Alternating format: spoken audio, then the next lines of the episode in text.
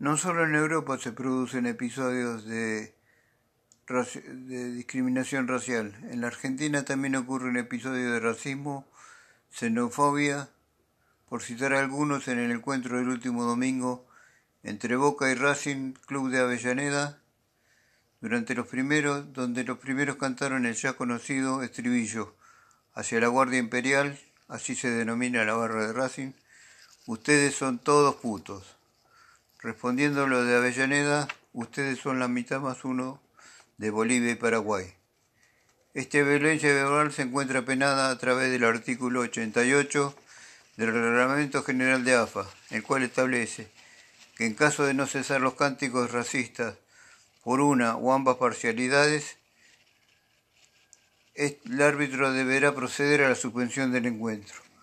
Aquí se encuentra una contradicción con el accionar del juez, ya que éste debe extremar los recursos para que cada partido se juegue el día y fecha programada, además de los auspiciantes que presionan a la liga profesional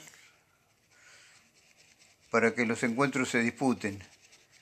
Las herramientas para erradicar la discriminación están, solo que entran en contradicción con poderosos intereses económicos, con un resultado por todos conocido. Se impone el mercado y el show debe continuar. Durante la última edición de la Copa Libertadores de América fueron sancionados dos aficionados argentinos. El 13 de abril del 2022, en ocasión del partido entre River Plate versus Fortaleza por el Grupo F, un parcial le arrojó bananas a los jugadores de Brasil les hizo muecas imitando a un mono. Conmebol lo sancionó con cuatro años de prohibición para ingresar a ningún estadio a Gustavo Gómez. Igual suerte corrió otro simpatizante del Club Boca Juniors, Leonardo Ponzo, con dos años de idéntica sanción por gritarle a los jugadores negros de mierda, a los jugadores del Club Corintias, durante el encuentro entre el elenco brasilero y Boca Juniors, por el Grupo E, disputado el 26 de abril del 2022. La agresión hacia jugadores brasileros no es nueva también proviene desde los medios de comunicación. En 1920 el diario Crítica tituló Monos en Buenos Aires, en alusión a la, selección de Brasil que se encontraba en Capital Federal para disputar un encuentro con el seleccionado Luis Celeste. Como hechos más recientes, nos encontramos con el árbitro Saúl Laverni,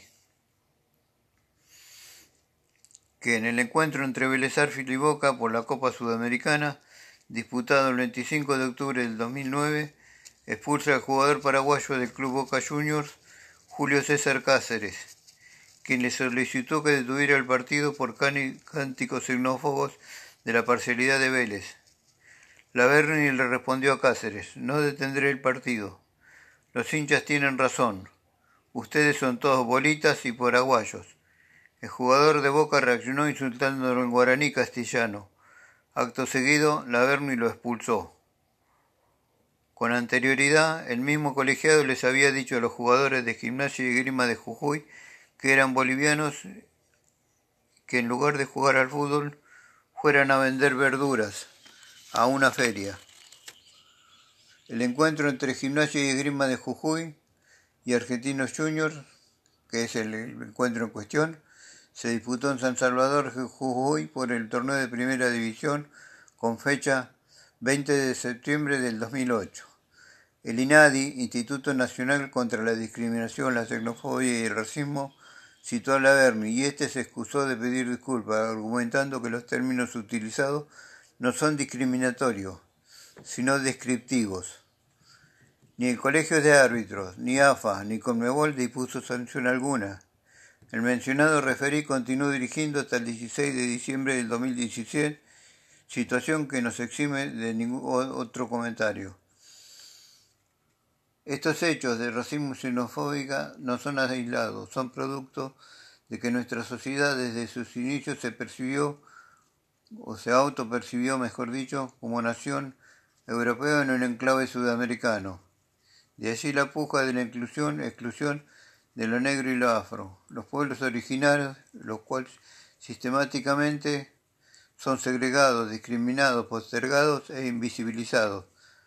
hablan estas conclusiones basadas en investigaciones realizadas por el antropólogo social del CONICET Javier Bundio. La problemática del racismo se encuentra muy arraigada en nuestra sociedad.